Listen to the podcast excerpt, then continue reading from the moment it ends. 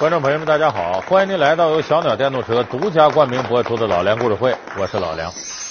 我们看中国几千年来封建王朝的兴替呀，有这么个规律，就是那末代皇帝，哎，就最后那皇帝，一般来说呀都不招人待见。哎，要么是这个是个昏君，要么是个暴君，要么呢能力低下，就是昏庸暴这仨字儿。至少占一个，有的三样都占全了。但是咱们今天说这个末代皇帝呢，是个奇葩。这三样他可以说呀，跟他都不怎么沾边。虽然他不是什么有道明君，但可确实不是个昏君。而且呢，礼贤下士，兢兢业业，对朝廷上的弊端零容忍。最突出的长处，非常勤勉。早起晚睡的，天天批奏折，是个非常勤奋的皇帝。可是这个人下场很悲惨，叛军打到宫里边来了，没招跑出去，跑到个小山包上，一棵歪脖树上吊了。我说到这儿，可能有的朋友说，我知道了，你说的是谁？那就是大明的末世皇帝崇祯皇帝朱由检。确实，朱由检这个人呢，我们很难把昏君俩字扣他身上，他身上有很多突出的长处。而且非常勤奋，但是问题就在于他的勤奋没有完全搁到正地方。明明可以光明正大的处理朝政，他却把处理朝政这些事儿变成了一个侦探剧，底下偷偷摸摸算计这个算计那个，信不过这个信不过那个，谁都怀疑，最后把大明江山搞得一团糟。也就是说，崇祯皇帝事实上是一个勤奋的糊涂侦探。就这个侦探他都没当好，那咱们今儿就给大伙说说崇祯皇帝的侦探生涯是什么？斗倒奸臣，却患上了难以治愈的心理疾病，励精图治，反而加速了大明朝的灭亡进程。游戏皇宫，朝廷又是怎样变成了破案现场？明君变成罪人，究竟是谁把崇祯帝变成了糊涂侦探？老梁故事会，糊涂侦探崇祯皇帝。首先说，崇祯皇帝说侦探说那你得破案呢。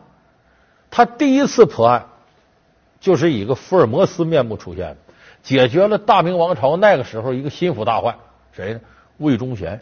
一说魏忠贤，很多朋友想起啊，单口相声连升三级，这九千岁魏忠贤祸国殃民。确实，魏忠贤把持朝政，而且控制了崇祯皇帝的哥哥天启皇帝朱由校。这朱由校天天在那干木匠活，喜欢干这玩意儿。哎，这个魏忠贤就利用他的弱点呢，把这皇帝等于攥在手心儿，把持朝政，广结党羽。啊，大明王朝实际在那个时候已经呈现了破败之象。皇上有旨，免朝七天，无重大事情就不用进宫了。辛苦九千岁，退朝吧。谢主千岁。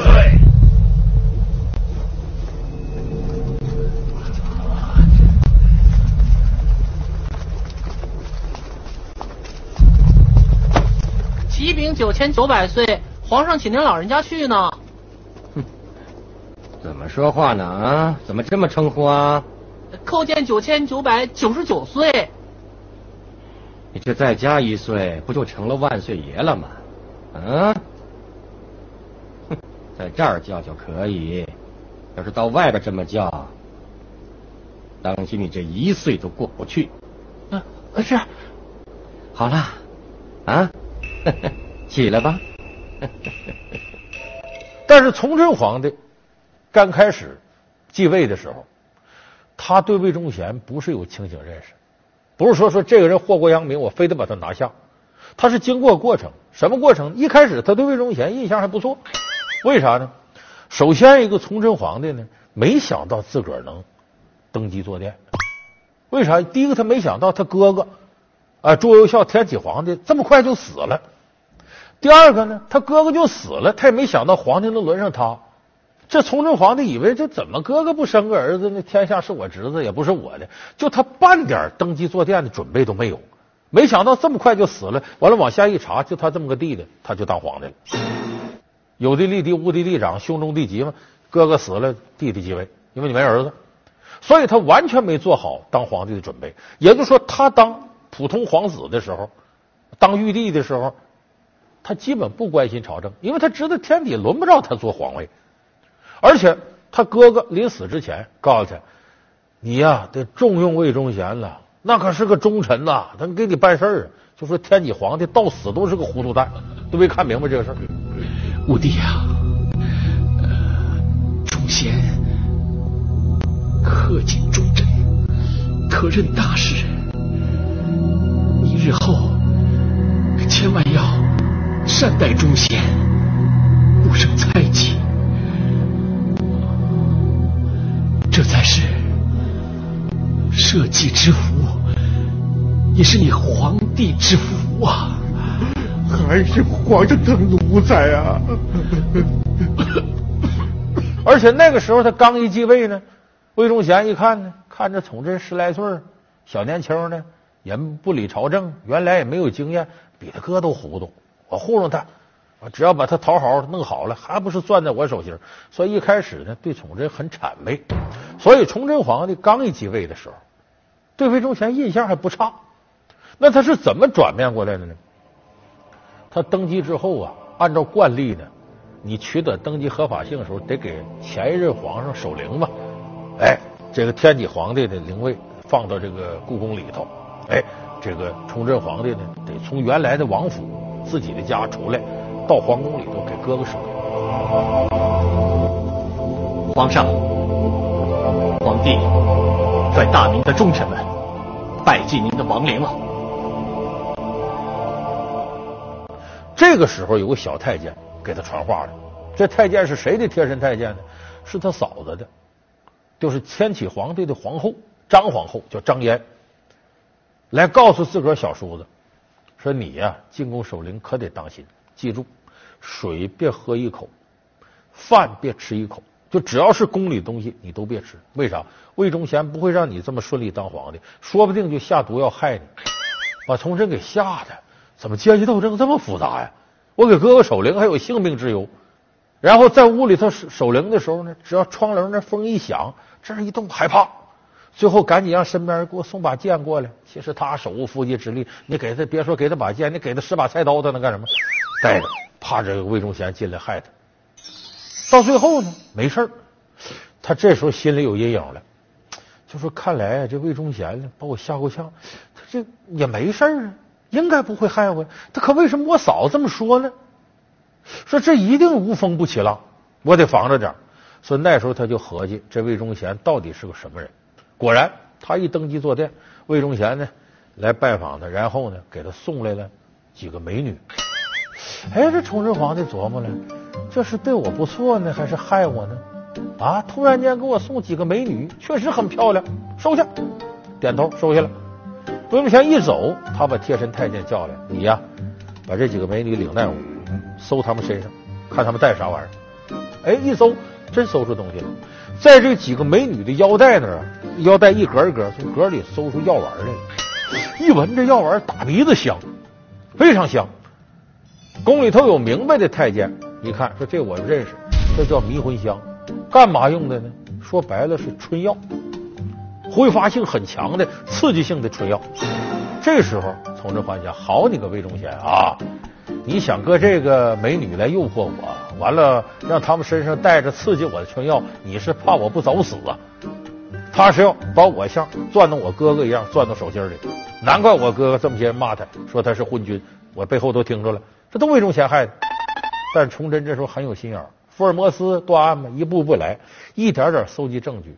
先瓦解魏忠贤的党羽，把他党羽瓦解差不多了。突然间在朝政上让一个心腹大臣提出来，魏忠贤十大罪状，罪不容诛。这都是红本，内臣作恶的实证都在这里。臣等奏请皇上立即下旨处死阉党首犯魏忠贤。臣等奏请立即处死阉党首犯魏忠贤。皇上，老奴恳请皇上。赐老奴一死。魏忠贤，你少在朕面前装模作样，你罪当折杀。但朕念及先帝子宫在病，念及朕曾将免死铁券赐赠给你，所以朕以法外之人赦你死罪，准你前次的奏请安置凤阳。凤阳什么地方？自从来了朱皇帝十年，倒有九年荒。凤阳花鼓，朱元璋老家。哎，就我们这个老祖宗，你到我们老祖宗老家那儿去守灵去吧，就开坟去吧。这说是这样，把魏忠贤贬到那儿不长时间，他就打发人去凤阳干嘛？要把魏忠贤弄死。魏忠贤听说这事儿，得了，我上吊自杀吧，先死了。但是这个事儿历史演绎很多，咱们看有部电影。前两年拍挺好的电影，哎，叫《绣春刀》，张震他们主演的，哎，就反映了杀魏忠贤这段历史。总旗大人，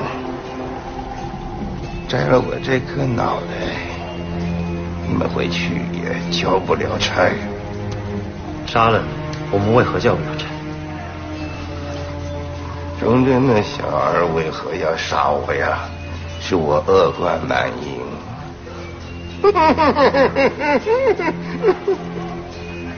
那你就把皇上想简单了。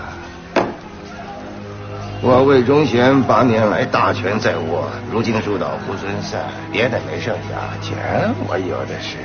西北废换，辽东又有皇太极，皇上缺的是军饷，我的钱就是军饷，拿不到我的钱，你们要怎么交差呀？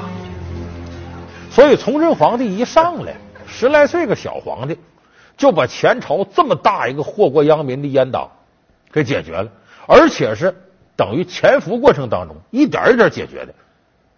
所有大臣都没看出任何迹象，咔嚓就把这案子办的周密详实，就把魏忠贤给拿下了。所以满朝文武大臣很服气，而且你知道魏忠贤害了多少人呢？这些因为把魏忠贤扳倒了得到解放的这些大臣，那能不对新皇帝感恩戴德？山呼万岁呀！英明伟大，正确了不起，可什么好事都上来了。害怕了，在府要自杀了。哎呀，太好太好了！皇上圣明啊！皇上圣明了！哎呀，这回可太好了！崇祯这时候就飘飘然了。哎，他这一飘飘然，他就把。琢磨魏忠贤的这套侦探手段当成金科玉律，认为这是自己接下来也该这么干。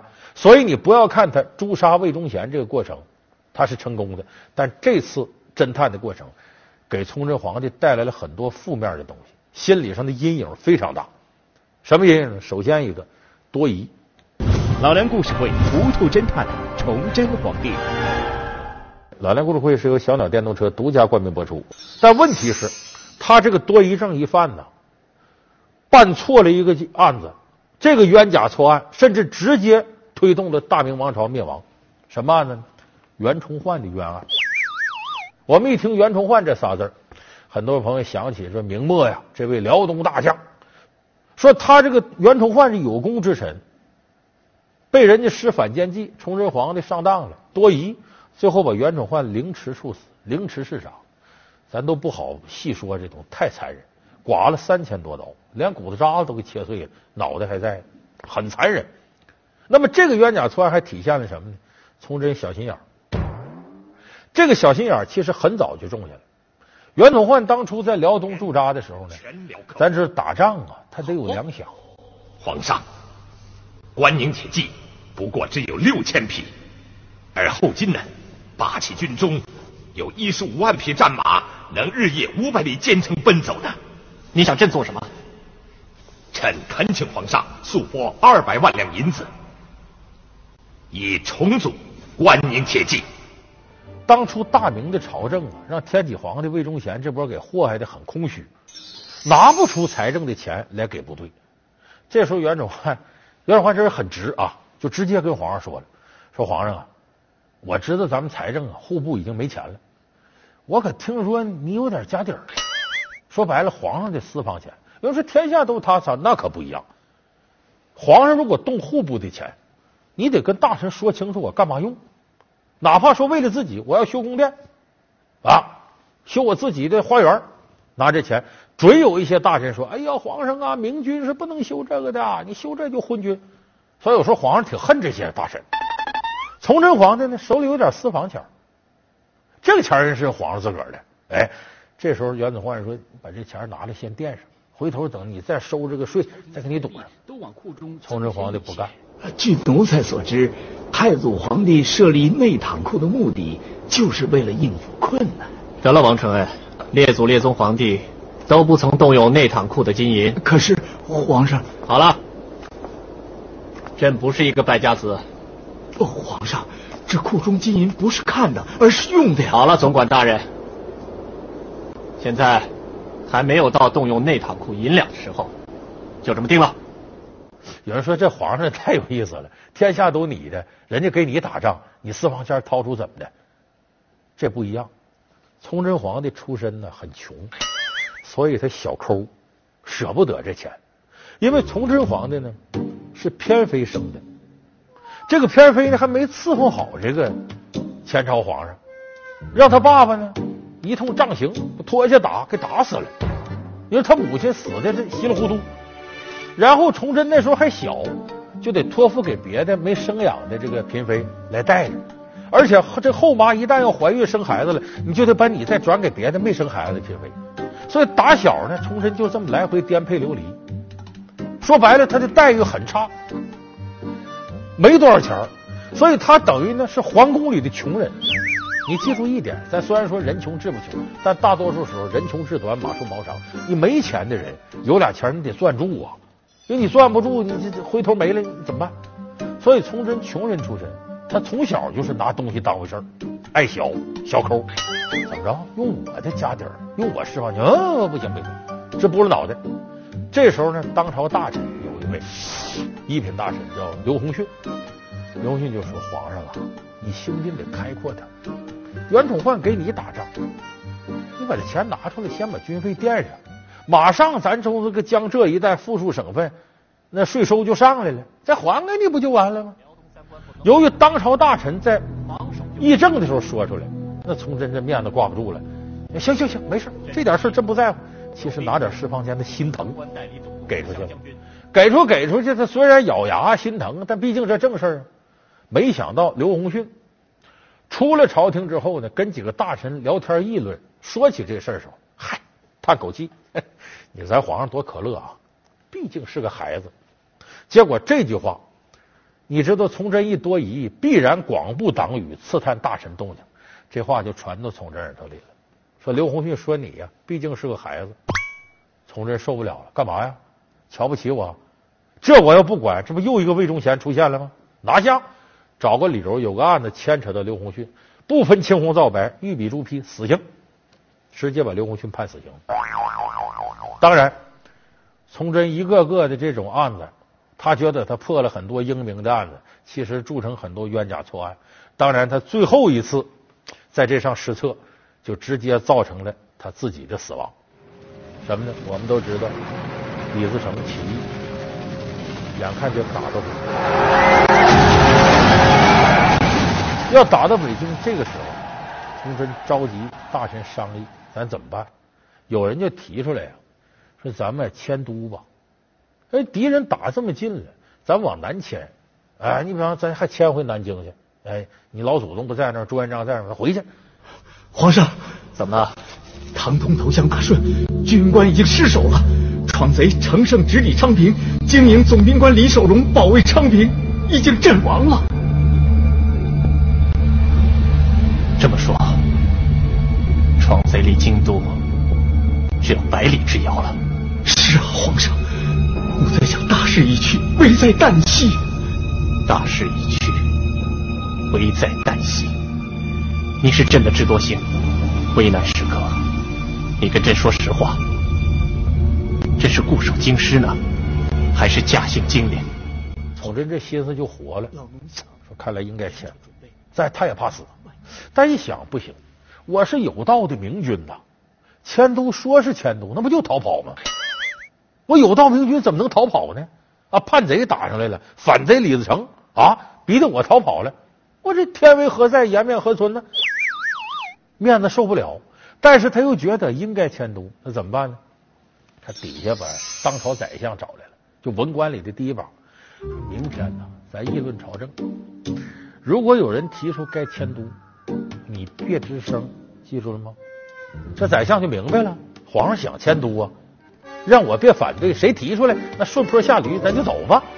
皇上有台阶下了，咱嗯 没问题，没问题。好，第二天上朝，果然有人说，皇上啊，叛贼呀已经打到京畿附近，朝廷危在旦夕，咱应该马上南迁。皇上，清军在攻打宁远，闯贼逼近大同。臣奏请皇上驾幸金陵，暂避寇封。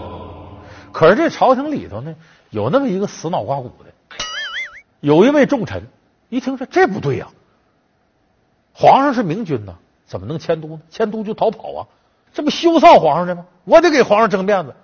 你看这二百五站出来，万万不可，皇上，如此一迁都，不仅天威尽失，而且北京震动，南京也不稳。你要这么干，大明齐王不愿意。说的义正言辞的，崇祯只能说：“呃，众位爱卿以为如何呀？”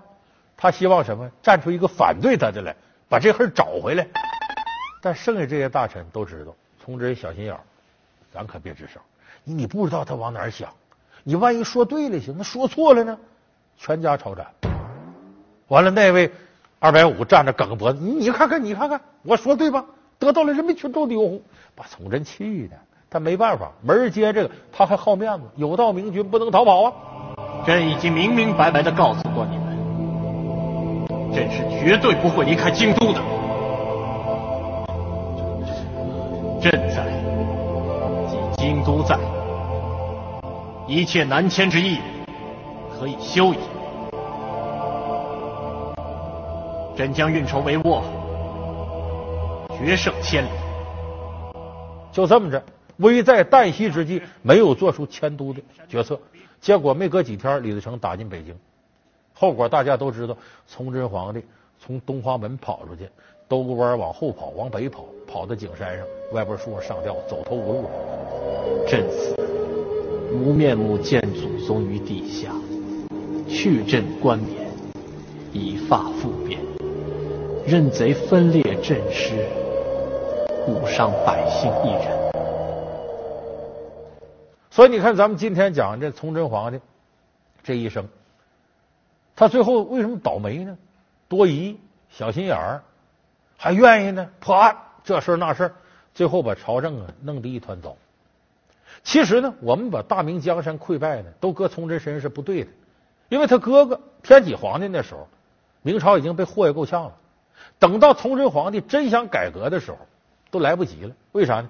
天底下无论是朝廷财政，还是老百姓都穷，那么你如果要改革，得用钱，钱从哪儿来呢？朝廷里没钱，还得收赋税，一收赋税，百姓都要榨干了，再收赋税，他能不烦吗？李自成为什么起义呢？那就是当时你跑都不行，你组织十户人家收税，如果收人家有一户跑了，你得交，你交不起杀你。就说他太好动了，太愿意干事了啊！今天干点这，明天干点那，加速了大明王朝的灭亡。他越勤快。大明毁的越快。演员吴若甫在影视剧中多次饰演警察，却在现实中被持有重武器的罪犯劫持，命悬一线间，二十三小时的生死考验如何度过？面对最后的晚餐，吴若甫如何安慰同伴？真实经历拍成电影，吴若甫为何拒演主角？老梁故事会为您讲述解救吴先生吴若甫绑架案。好感谢您收看这期老梁故事会。老梁故事会是由小鸟电动车独家冠名播出。我们下期节目再见。